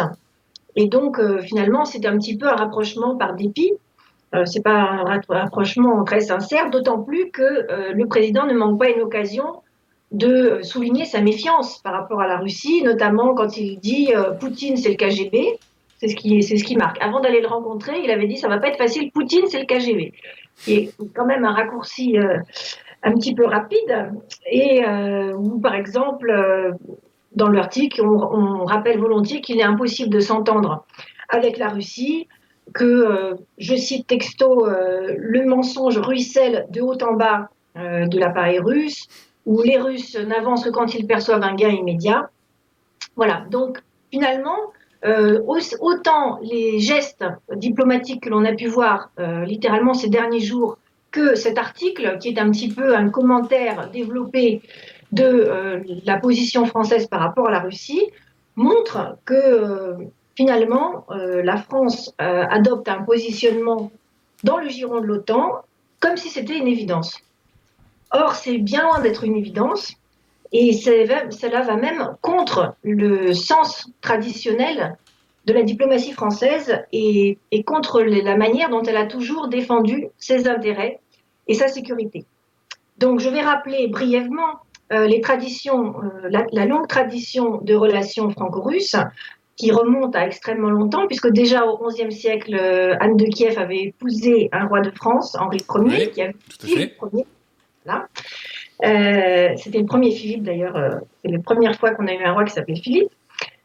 ensuite, Pierre Ier, qui lui-même se disait qu'il voulait ouvrir une fenêtre sur l'Europe, d'où le nom de la chronique. Alors c'est Pierre Ier de Russie, hein Oui, en effet, était venu en 1715. Oui, oui, je suis. Il n'y a pas petit... Versailles. Sa connexion bug un petit peu. Ah, Excuse-moi, il y, a, un petit bug. Tu dis qu'il était venu en 1715 à Versailles, c'est ça? Oui, il était venu en 1715 à Versailles. Eh ben, je l'ignorais. Pour rencontrer euh, Louis XV, qui était enfant. Euh, et d'ailleurs, je crois qu'il y avait eu une, une exposition à Versailles en l'honneur du tricentenaire. De la visite de. Et, dis-moi, c'est lui qui a fondé Saint-Pétersbourg ou c'est un autre? Si, si, c'est lui, bien sûr. D'accord. C'est lui qui a fondé la ville. Voilà, également, euh, il y a, on connaît euh, la, la, proximité et, l'amitié qui a lié Napoléon avec euh, Alexandre Ier, même si malheureusement, suite à l'interruption du blocus continental par la Russie, Napoléon a décidé d'envahir la Russie et, et, bien mal lui en a pris puisqu'on sait ce que ça lui en a coûté. Euh, et également, euh, il y a eu euh, l'alliance franco-russe qui a duré de 1891 à 1917, donc je vais m'arrêter un petit peu plus longuement, qui était à la fois un, un, traité qui était militaire et qui visait à empêcher surtout euh, l'Allemagne, euh, d'augmenter son influence en Europe. Donc autant la France, qui avait déjà euh, connu la défaite de Sedan, que la Russie s'inquiétait de l'influence grandissante de l'Allemagne en Europe, d'autant qu'elle elle avait rétabli en 1891 la triple alliance avec l'Autriche et l'Italie. Donc la France et la Russie avaient jugé opportun de se rapprocher pour tout d'abord organisé un, une coopération militaire. Donc il y a eu beaucoup d'exercices toutes les premières années 1900 jusqu'en 1913 entre la Russie et la France, pour toujours dans l'idée que en cas d'agression allemande, euh, l'Allemagne soit toujours attaquée euh, de part et d'autre par l'Est et par l'Ouest, euh, par les deux alliés. Également, il y avait un volet culturel et également un volet économique, on le sait, avec les emprunts russes. Voilà, donc c'était le moment la plus grande, c'était le moment de la plus grande coopération, de la plus étroite, du plus étroit rapprochement entre la France et la Russie. Et malheureusement, ensuite, euh, ça a été euh, ébranlé par euh, la Première Guerre mondiale et, la, et, ensuite l'arrivée du régime bolchevique en, Russie. cette coopération a été ressuscitée de manière temporaire dans les années 30, puisque il y a eu un traité franco-soviétique d'assistance mutuelle qui a été signé en 1935. Et, et, qui a été signé par qui, tu sais, du côté français? Oui, Louis Berthoud. Ah bah, alors, oui, mais le, président du conseil Ah non, je sais pas. Je crois que c'était Pierre Laval. Je crois. C'est à vérifier. Hein. non, on vérifie. Non, parce que le, justement, là où le bas a blessé, c'est parce que Berthoud a été assassiné et a été remplacé, qui était ministère, ministre des Affaires étrangères, et a été remplacé par Pierre Laval, qui lui était un anticommuniste farouche. Ouais, bon, encore. Donc Laval était ministre des Affaires étrangères, hein, je crois. Alors, euh, euh, je t'interromps 5 secondes, Raphaël. Euh, pour raconter une anecdote, parce que Laval avait fait un, voyage en Union soviétique. Et à un moment donné, il, enfin, je vais vous expliquer pourquoi Laval est à l'origine, je crois, du limogeage d'un ministre soviétique. Parce que Laval était un homme du peuple et il connaissait un peu les bêtes euh, donc euh, de la ferme quoi. Et en gros, il disait, euh, je sais plus ce que c'est, mais une bonne vache, en gros, elle doit avoir, je sais pas quoi, du cérumen plus ou moins dans les oreilles. et sinon, c'est que c'est pas une bonne bête. Et avec le avec un officiel russe, il passe son doigt dans dans le dans une, dans une oreille de vache et il y a rien quasiment. Et à cause de ça, donc, euh, euh. l'un des ministres a eu, je crois, des problèmes. Voilà. Je t'ai coupé, pardonne-moi. D'accord. C'est une anecdote que j'ignorais. Et euh, donc, donc avant que Laval ne soit là, donc Berthoud avait bien engagé, avait signé ce traité qui a été ratifié en 1936, mais il n'a jamais, il, devait y avoir des, des mesures concrètes d'application qui n'ont jamais été euh, qui n'ont jamais été euh, mises en place parce que, euh, donc, comme je le disais, Louis Berthoud a été assassiné, remplacé par Laval, qui était très anticommuniste. Et d'autre part, il y avait un gros frein de la part de l'état-major français qui a empêché ce rapprochement, notamment tout d'abord Daladier, qui était ministre de la Défense. Alors, lui, c'est un cas, lui. Hein. Et qui, alors c'était, c'est assez, c'est assez édifiant puisque, par exemple, euh, en 1939, euh, Ivan Maïski avait proposé euh, de, de, venir en aide à la Tchécoslovaquie, donc qui risquait d'être envahie, à la condition que la France participe à la défense de la Tchécoslovaquie. Et Daladier, justement, a préféré décliner cette proposition russe et a signé Munich, qui laissait donc à Hitler les mains libres pour annexer les Sudètes, ce dont il ne s'est pas privé. Donc euh, malheureusement, cette coopération a capoté euh, dans les années 30. Et euh, comme on le sait, après la Deuxième Guerre mondiale, la période de la guerre froide a été une période où la France est petit à petit a été intégrée au dispositif otanien. Et maintenant, les, les, relations ne sont que très formelles et symboliques, comme je le disais, c'est-à-dire que ce sont des déclarations, comme le dit euh, Emmanuel Macron, ce sont des grands mots comme architecture européenne de sécurité, mais malheureusement, euh, il n'y a pas grand-chose qui suit derrière, comme, comme je vous disais encore, les sanctions euh, qui sont dénoncées, mais malgré tout, à chaque fois revotées. Donc, on pourrait dire, après tout, vous pourriez me dire, oui, bah, c'est très bien la politique traditionnelle de la France, ça a toujours été ça, mais maintenant, voilà, on est dans un monde globalisé, complètement différent. pourquoi s'accrocher après tout, à, cette politique euh, traditionnelle, pourquoi revenir à, ces, à euh, garder des principes d'un autre temps, on pourrait dire? Eh bien, non, je, je, maintiens que c'est très important de maintenir cette politique ancienne de la France avec la Russie et j'insiste sur la pertinence d'une nouvelle alliance franco-russe. Pourquoi? Tout ah d'abord. pourquoi? Qu'est-ce qu'ils ont à nous apporter, nos amis russes? Voilà, bien énormément de choses. comme le disait Bainville, lorsqu'il parle de la Russie dans la Grande Barrière de l'Est, euh, il faut une union des forces et non des faiblesses. Et justement, la France a énormément de forces à apporter à la Russie et réciproquement. Pourquoi? Alors tout d'abord, euh, nos deux pays ont une grande homogénéité culturelle. Euh, ce sont deux pays européens, deux pays qui sont de tradition chrétienne et qui ont également une, tradition très, ancrée de messianisme. C'est-à-dire qu'ils considèrent qu'ils ont euh, une parole à apporter, un message à apporter euh, au monde. Et ce message est chrétien. Et c'est notamment ce qu'a fait Poutine récemment en défendant les chrétiens d'Orient.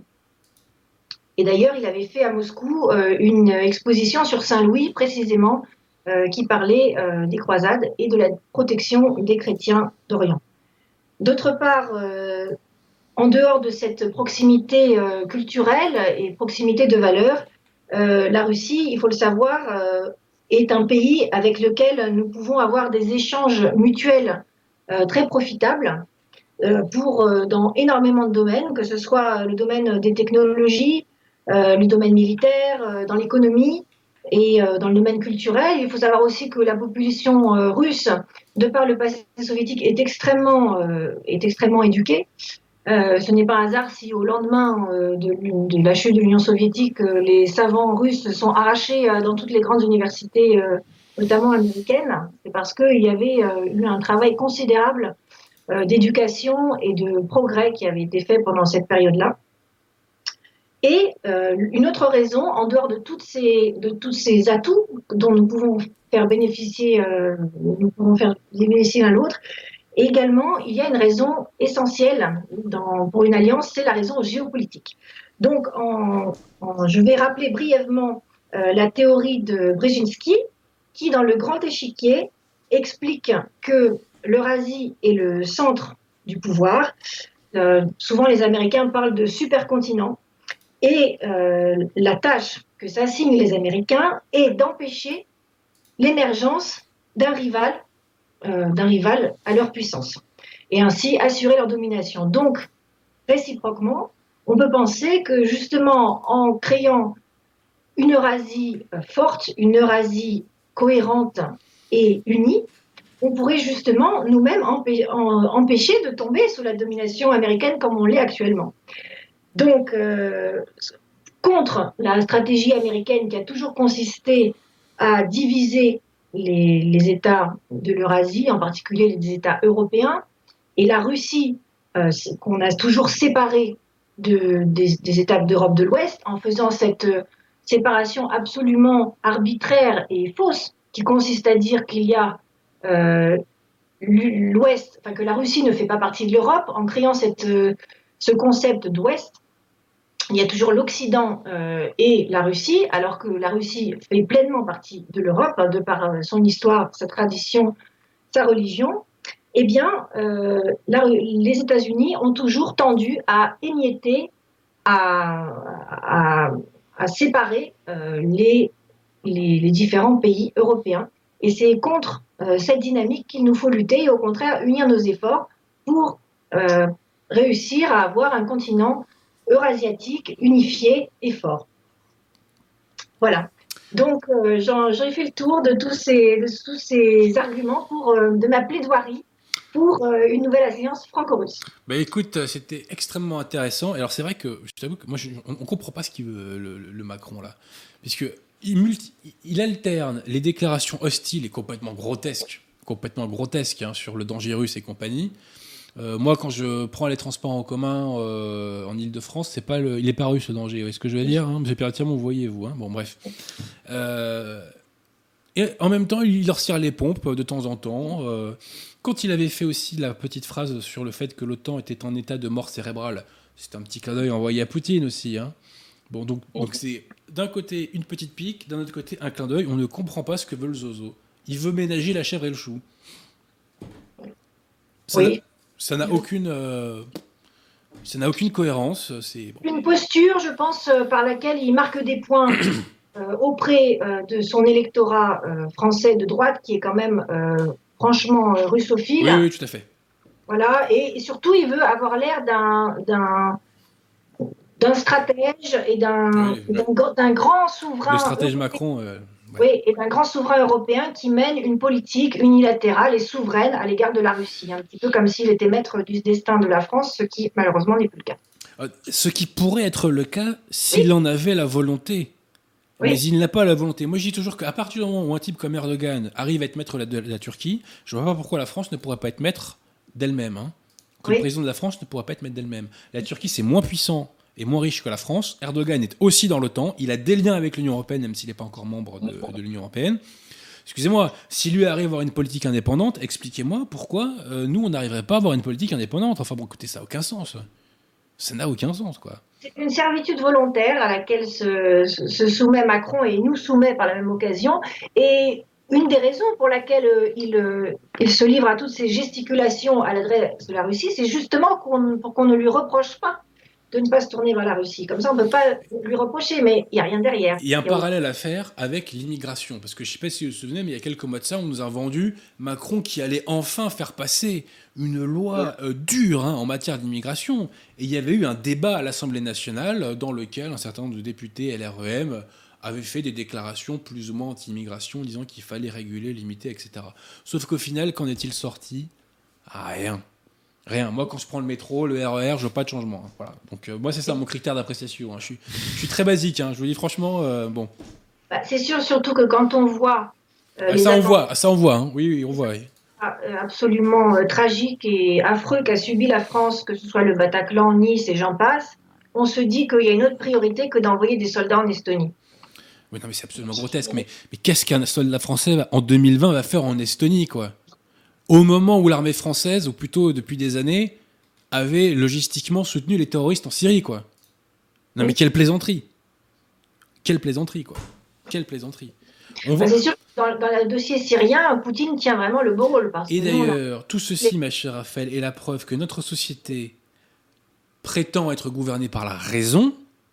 Une fois encore, est-ce que c'est la raison qui nous indique, qui nous commande d'aller envoyer des troupes en Estonie Oui, c'est ça qui est extraordinaire, c'est Bon. que à- au- pendant du temps de l'Union soviétique, l'Union soviétique était euh, une idéologie au pouvoir, une utopie au pouvoir, comme on l'a dit.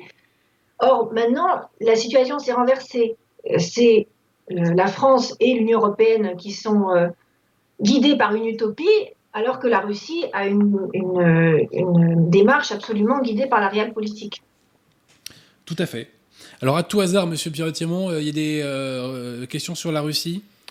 Euh, J'ai pas l'impression, je vais regarder, je vous, je vous dis ça, mais. Pas sur la Russie directement, je crois. Bon.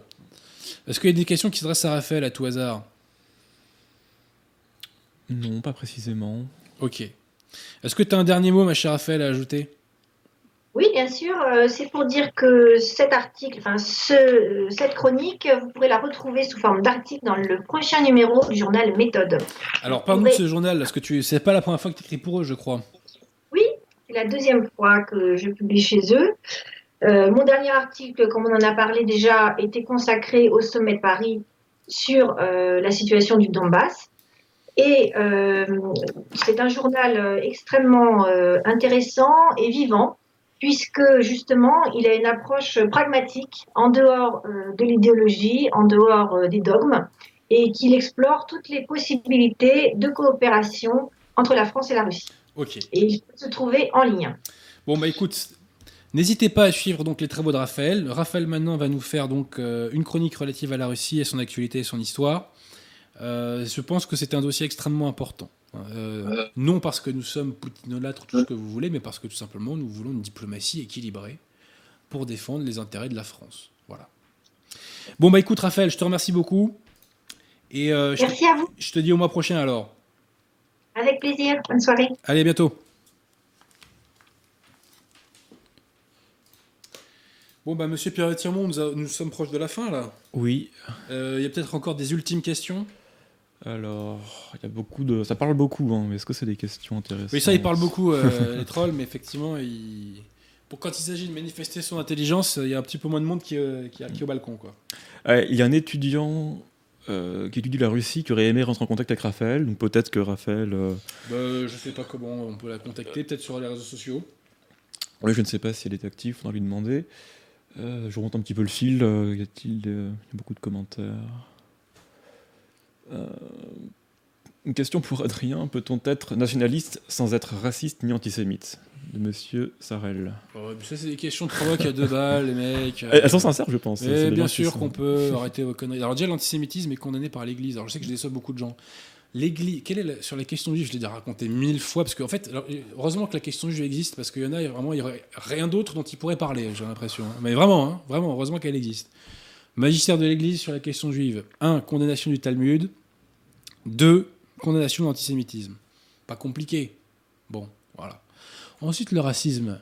Faut s'entendre sur le sens du mot. Nous, on n'est pas raciste, on n'a pas de haine ou de mépris pour autrui. C'est juste qu'on estime qu'il y a des personnes qui n'ont rien à faire chez nous. Voilà. Moi, j'apprécie Pierre de Tirmont. Pierre de Tirmont n'a rien à faire dans mon appartement. Exactement. Voilà. Et réciproquement. C'est pas compliqué à comprendre. C'est pas de la haine ou du mépris. Bon, Enfin bref. Bon, est-ce qu'il y a une ultime question Bah- les gars, montez le niveau des questions là. Franchement, faut atteindre la puberté au bout d'un moment. Vu qu'il y a eu un- une émission avec Papacito, on se demandait si euh, Oberton allait venir, mais bon, à cause des tensions entre Henry et, euh, Ouais, a priori, c'est mal parti. ouais. De- malheureusement. Euh, non, pas de questions précisément, sinon j'ai j'ai l'impression. Bon, bah écoutez, on va s'arrêter là. C'était une émission très dense. Euh, émission très importante parce que nous avons défendu la foi catholique. Merci à Monsieur Pierre de Tirmont d'avoir été là pour m'aider pour ça. Il faut pas laisser Bergoglio euh, agir comme ça. Bergoglio, il est le févriste. Maintenant, les gars, on vous lâche plus. C'est fini le temps. où Vous racontez vos bêtises.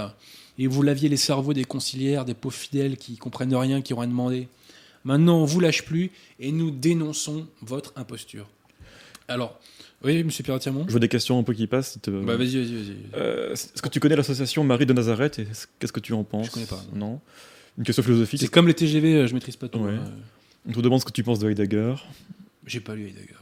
D'accord. Enfin, j'ai un petit peu lu, mais j'ai pas suffisamment pour avoir un, un avis précis. Euh, Quelqu'un n'a pas compris. Il n'y a pas de tension entre Henri de Lesquin et Oberton, mais plutôt entre, entre Ring, de manière générale, Papacito plutôt, et, et Henri de Lesquin. Non, Papacito est détendu comme garçon, il sait faire la part des choses. Oui, bon. Voilà. Bon, ben voilà.